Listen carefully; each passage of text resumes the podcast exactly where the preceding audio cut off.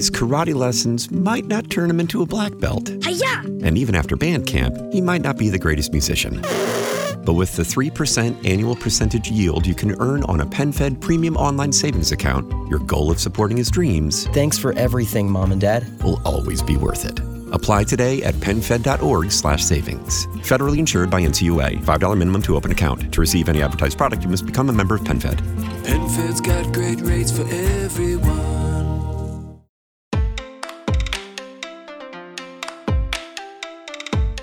Em 2017, segundo o IBGE, o Brasil ultrapassou a marca de 30 milhões de pessoas idosas. De acordo com a Organização das Nações Unidas, esse número pode chegar a mais de 50 milhões em 2050. Esses dados indicam a grande importância em amparar a senioridade no país, isto é, as pessoas com idade idosa, para que tenham a sua proteção integral garantida e possam viver com qualidade. Para isso, a legislação nacional reconhece o direito dos idosos. Esses direitos buscam valorizar e incluir socialmente os idosos, combatendo a discriminação e estabelecendo princípios para a construção de um ambiente favorável à senioridade no Brasil. Contudo, a valorização desse grupo no país ainda não é ideal, visto que muitas pessoas idosas enfrentam dificuldades e uma baixa qualidade de vida. Dessa forma, para entender sobre o cenário da senioridade e dos direitos dos idosos no Brasil, hoje vamos conversar com a Juliana Saildil, CEO e consultora da Longeva. Este é um episódio do projeto Equidade, uma parceria entre o Instituto Matos Filho, o Politize e a Cívicos, onde explicamos de forma simples e descomplicada tudo o que você precisa saber sobre os direitos humanos. Vamos nessa? Olá, Juliana. Muito obrigada por participar e contribuir aqui hoje com a gente. Obrigada a você, Flora. Estou muito feliz de estar aqui hoje com vocês. Juliana, para começar, eu gostaria que você falasse um pouco sobre você para quem está te conhecendo pela primeira vez. Quem é Juliana Seidel e o que é a Longeva? Sou psicóloga, fiz mestrado e doutorado no campo da psicologia social e do trabalho. Tive, inclusive, algumas oportunidades de estudar no exterior que eu acho que foram fundamentais também para que eu pudesse enxergar o Brasil de uma maneira muito mais humana e sistêmica. E eu decidi, então, na metade do meu doutorado, em investir em um projeto próprio, que na época chamava Aposentadoria Plena e hoje se chama Longeva. O objetivo principal, acredito que a missão da Longeva hoje, é tentar disseminar conhecimentos sobre envelhecimento ativo, longevidade, aposentadoria e carreira para a população brasileira que seja baseado em evidências. Neste momento, os principais serviços que a gente tem oferecido são orientação profissional e de carreira para trabalhadores maduros, mas também para pessoas de todas as idades, mentoria para longevidade, no caso das pessoas, e no caso das empresas, a gente tem oferecido palestras, cursos e consultorias para a promoção da diversidade e inclusão etária. E quando e por que você decidiu focar a sua vida em estudar a senioridade e ajudar as pessoas idosas tanto na área profissional quanto pessoal? Essa pergunta é muito bacana porque no momento eu tenho 37 anos e eu comecei a investigar essa temática com 23. Eu estava me formando na graduação em psicologia aqui na Universidade de Brasília, né? Eu sou de Brasília. E eu tive uma oportunidade no final da graduação de atender, oferecer uma psicoterapia de grupo. E as pessoas que participaram desse atendimento em grupo eram mulheres que tinham 50 anos ou mais. Foi aí que eu tive um insight. Eu me senti sensibilizada, mobilizada pelas demandas dessas mulheres que estavam vivenciando situações que eu nunca tinha nem imaginado, já que eu, psicoterapeuta em formação, tinha 23. Então, elas trouxeram demandas como a síndrome do ninho vazio, que é a saída dos filhos de casa, trouxeram dificuldades também com relação à criação de vínculos amorosos, relações íntimas nessa faixa etária. Algumas delas enfrentando a viuvez, então tiveram a perda né, do seu companheiro ou companheira, já que as mulheres vivem mais do que os homens no Brasil. Então, regra geral, elas enfrentam mais a viuvez que os homens. É, e também a dificuldade de inserção no mercado de trabalho, que é o tema sobre o qual a gente vai falar bastante hoje. Mas um tema em específico me chamou a atenção, que foi a tomada de decisão para aposentadoria. Algumas dessas mulheres tinham expectativas muito positivas em relação a essa fase da vida e outras muito negativas. E foi a partir daí que eu decidi investigar no mestrado e no doutorado as questões relativas ao planejamento e à tomada de decisão para a aposentadoria. Bem, o Brasil possui uma série de leis, como o Estatuto do Idoso, na busca pela proteção integral das pessoas idosas. Pela sua experiência e contato com os idosos, qual é a importância desses direitos para a segurança e a prosperidade dessas pessoas? Então, nós temos, de fato, hoje, né, a Política Nacional do Idoso, de 1994, o Estatuto do Idoso, de 2003.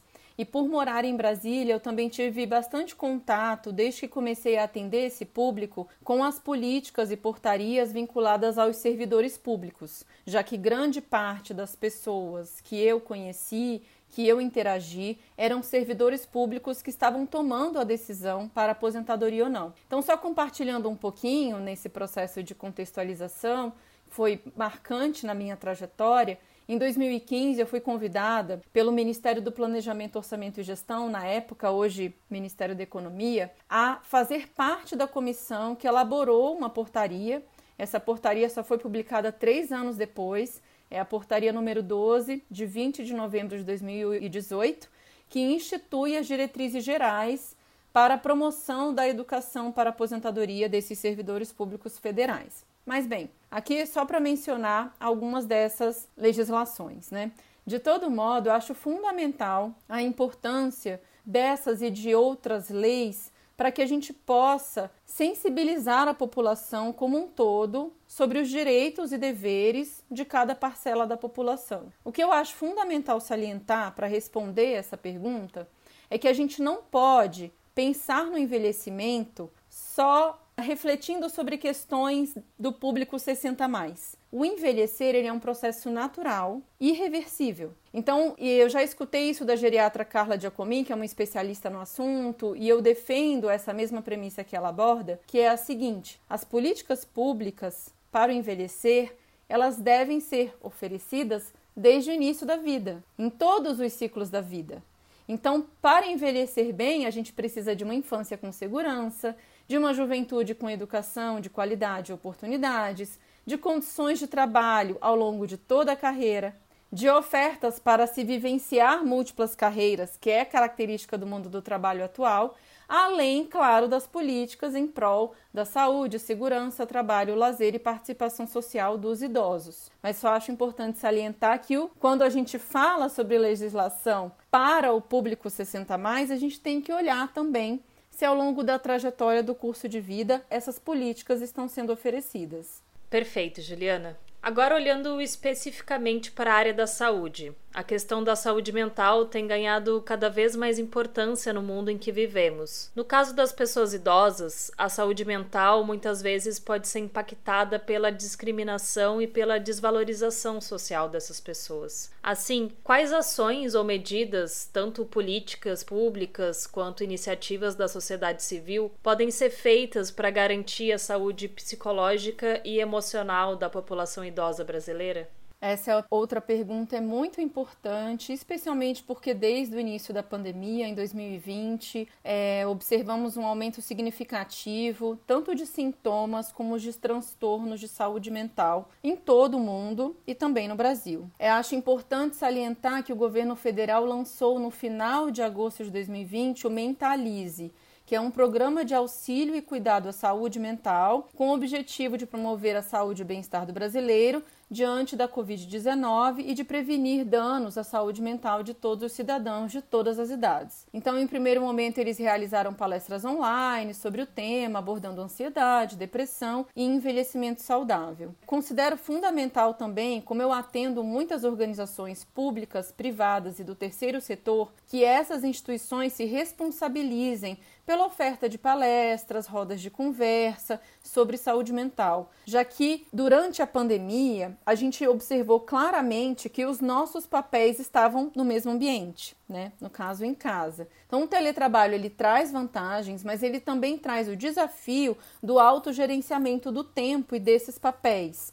E com isso, a gente também observou um aumento significativo de casos de burnout, ou estresse crônico né, relacionado ao trabalho, que virou, inclusive, dentro uh, do DSM-4 agora uma doença, uma doença mental classificada como doença ocupacional que antes não acontecia. A gente tem também no SUS hoje diferentes serviços de atendimento às pessoas que precisam de cuidados e tratamentos psicológicos. Né? Então, a gente tem a Política Nacional de Saúde Mental, Álcool e Outras Drogas, do Ministério da Saúde, e também existem os Centros de Atenção Psicossocial, CAPS. Acredito que é fundamental, em termos, falando assim numa linguagem mais simples, que já passou do momento de que as pessoas considerem que psicoterapia ou cuidado da saúde mental é coisa de doido, é de louco, né? Acho importante a gente falar sobre isso, porque ainda existem piadas em pessoas de todas as idades de que é, quem procura né, uma, uma ajuda, um auxílio para cuidar da saúde mental é doido ou é louco. Né? Acho que a gente tem que ficar muito atento para não utilizar mais essa terminologia porque a gente prefere dizer que problema todo mundo tem, faz psicoterapia quem quer resolver os seus problemas.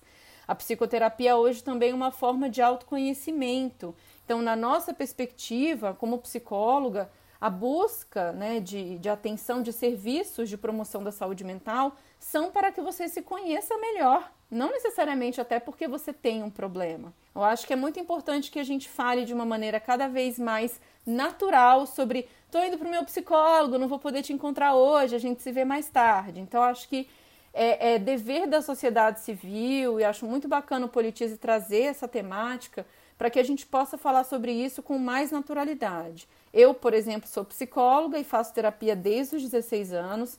Acho que eu conto nos dedos os anos em que eu não fiz psicoterapia, né?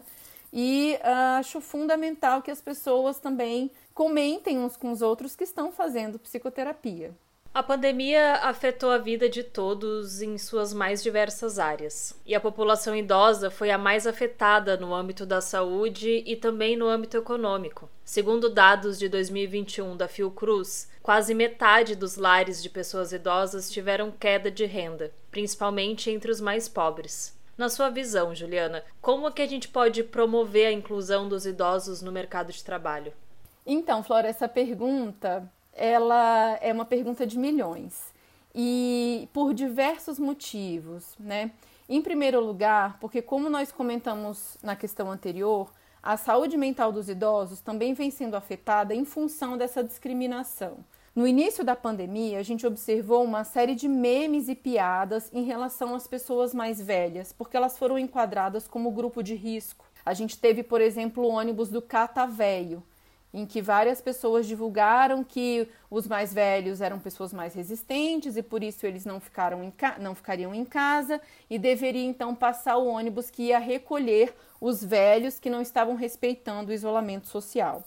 Até que, no início de 2021, a gente observou também um aumento do número de mortes de pessoas mais jovens, comprovando que o termo grupo de risco é sim discriminatório e esse não deveria ser um termo utilizado a gente deveria falar em comportamento de risco e não em grupo de risco. Ou seja, corroborar a sua contextualização de que, infelizmente, no Brasil, o, o preconceito e a discriminação etária, também conhecida como etarismo, é mais forte no Brasil e nas sociedades ocidentais em relação às pessoas mais velhas. Os mais jovens também sofrem etarismo, mas quem sofre de maneira mais frequente e intensa são os mais velhos. Vinculado a isso, a gente tem a expressão desse etarismo no mercado de trabalho.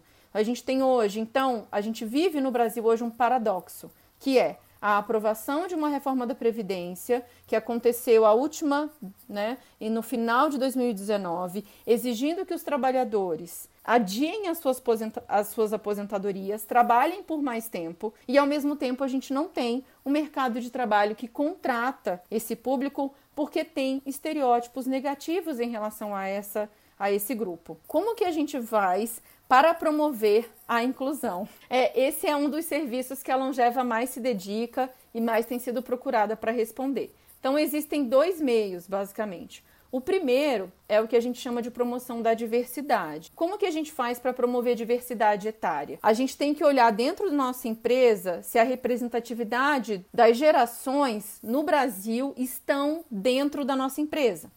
Então, se a gente tem hoje no Brasil X% de geração Z, a gente tem essa porcentagem dentro da nossa organização, X% de Y, X% de X, X% de baby boomer, né? Eu não sei de cabeça agora, enfim, essas porcentagens, mas em geral, por exemplo, a gente tem 12% hoje no Brasil, 50% a mais, a gente está caminhando para 15%. E quando a gente vai para as empresas privadas, especialmente, a gente vê uma média de 5% para menos. Eu acabei de atender hoje à tarde uma empresa que me mostrou a diversidade etária e eles têm 2% de baby boomers. Né? A meta das melhores empresas para se trabalhar hoje é pelo menos em torno de 10%, mas ainda não é o ideal.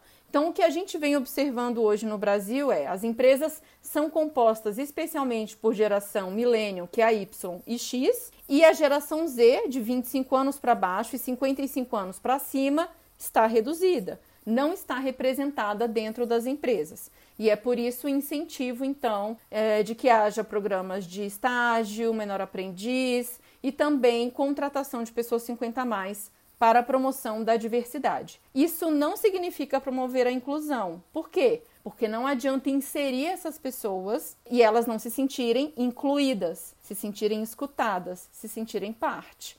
E aí vem um conjunto de outras práticas de gestão de pessoas, né, intervenções, ações que devem acontecer para que, além delas serem representadas em número, elas também possam se sentir incluídas. E aí é todo esse processo de consultoria que envolve fazer pesquisa, rever o plano de cargos e salários para esse público, oferecer possibilidade também de que pessoas de diferentes idades exerçam cargos de liderança, oferecer programas de planejamento para aposentadoria ao longo da carreira, entre outras ações. Perfeito teus apontamentos, Juliana. E para encerrar, você acredita que o direito dos idosos atuais são suficientes para garantir o bem-estar e dignidade da população idosa brasileira? E por quê? Seguramente não. Acredito que o Estatuto do Idoso e a Política Nacional do Idoso são legislações bem completas. Entretanto, uh, como eu trabalho especialmente com a questão da inserção, né, eu vejo como fundamental a inserção desses trabalhadores no mercado de trabalho, seja por uma necessidade ou seja por um interesse. Então, o trabalho, ele é muitas vezes tradutor de propósito de vida. Então, existem pessoas que têm as suas aposentadorias garantidas, mas elas querem continuar trabalhando. E outras pessoas que precisam continuar trabalhando. Mas, além disso, eu também considero a aposentadoria um direito. Um direito que está se tornando cada vez menos acessível à maior parte da população. Em suma, envelhecer no Brasil é um privilégio de poucos. E a gente vê isso traduzido claramente na expectativa de vida. Então, quando a gente olha para a expectativa de vida em São Paulo, em Bela Vista, ela ultrapassa 80 anos. Quando a gente vai para a periferia, ela não chega a 73 anos. Então, a gente tem aí disparidades de 10 anos de expectativa de vida dentro da mesma cidade. E para isso, o que, que a gente precisaria? A gente precisaria ter uma reforma, reformas da Previdência que fossem também, traduzissem a desigualdade social do Brasil, e a gente não tem essa situação a gente precisaria de, na minha opinião, que existisse uma política pública que garantisse uma quantidade mínima de pessoas 25 menos e 50 mais dentro das empresas, para a gente poder evitar essa situação de precarização do trabalho, além de outras medidas de proteção, de condições de trabalho mais adequadas, porque a precarização do trabalho ela atinge pessoas de todas as idades mas em especial quem está nas pontas, né? Então, uh, existe, eu estava pesquisando aqui um projeto de lei de número 4.890 de 2019 que foi proposto pelo senador Chico Rodrigues. A ideia é muito interessante, seria incentivar a contratação de pessoas com idade igual ou superior a 60 anos. Então, ela prevê, pelo período de cinco anos, incentivos fiscais em relação às contribuições sociais desse empregado idoso.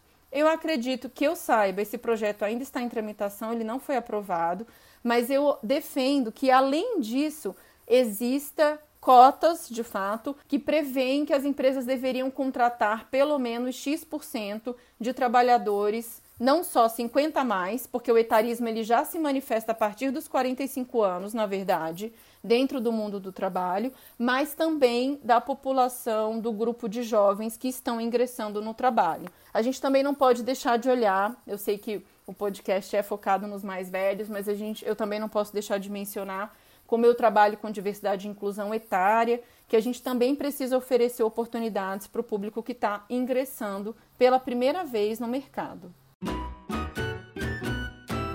Agora a gente vai para o nosso ping-pong da equidade. E como é que vai funcionar? Eu vou falar algumas palavras ou termos e vou pedir para você, em poucas palavras, me dizer o que, que eles significam para o direito dos idosos.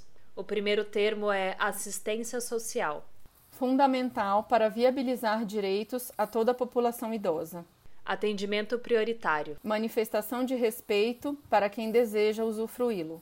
Políticas públicas. Maneira essencial de reduzir a desigualdade vivida pela população que mais cresce no Brasil, os 50 mais. Juliana, para a gente finalizar, você gostaria de trazer alguma reflexão ou uma consideração final sobre o assunto para os ouvintes? Gostaria de dizer que envelhecer é a única maneira de viver muito, mas não adianta viver muito sem qualidade de vida e autonomia. Para viver um amanhã longevo, a gente precisa cuidar dele hoje. Então, o recado que eu gostaria de deixar para cada um de vocês é não deixar atualmente de olhar para quais são os pilares de uma vida com longevidade. Será que eu consigo hoje, no meu dia a dia, me dedicar a hábitos em prol desses pilares, em prol desses hábitos? Então, não deixar para amanhã o que você pode fazer desde já. Muito bem, muito obrigada, Juliana. Tenho certeza que agora ficou bem mais fácil de entender sobre a senioridade e os direitos dos idosos no Brasil, compreendendo a sua importância para a proteção desse grupo. Eu que agradeço vocês pela oportunidade e parabenizo, porque cheguei a escutar outros podcasts do Politize e gostei bastante dos temas e da forma como você tem abordado o conteúdo. Obrigada. O objetivo maior dos direitos dos idosos no Brasil é a preservação do bem-estar e da dignidade da população idosa, garantindo seu desenvolvimento humano em condições de liberdade. O poder público possui a obrigação de implementar e assegurar esses direitos, mas a sua implementação prática não é uma responsabilidade exclusiva do Estado. É preciso que toda a sociedade construa uma visão social positiva em relação à senioridade, valorizando e respeitando as pessoas idosas de maneira adequada. Somente assim conseguiremos combater a violação de direitos e construir estruturas e condições sociais, econômicas e políticas necessárias para proteger essas pessoas. E uma das condições vitais para a população idosa é o pleno acesso ao sistema de saúde em vista das suas vulnerabilidades. Dessa forma, pela importância do direito à saúde para os idosos, no próximo episódio da Equidade, na semana que vem, vamos falar sobre a geriatria e a promoção de saúde aos idosos. Por hoje, ficamos por aqui. Agradecemos a Juliana pela participação e esperamos que você tenha gostado desse episódio. Ele é um dos vários conteúdos que produzimos no projeto Equidade uma parceria entre o Instituto Matos Filho, o Politize e a Cívicos. Além desse podcast, você também pode conferir os nossos conteúdos em formato de texto e de vídeo. Acesse a página do projeto no portal do Politize e confira tudo o que você precisa saber sobre os direitos humanos. Até a próxima!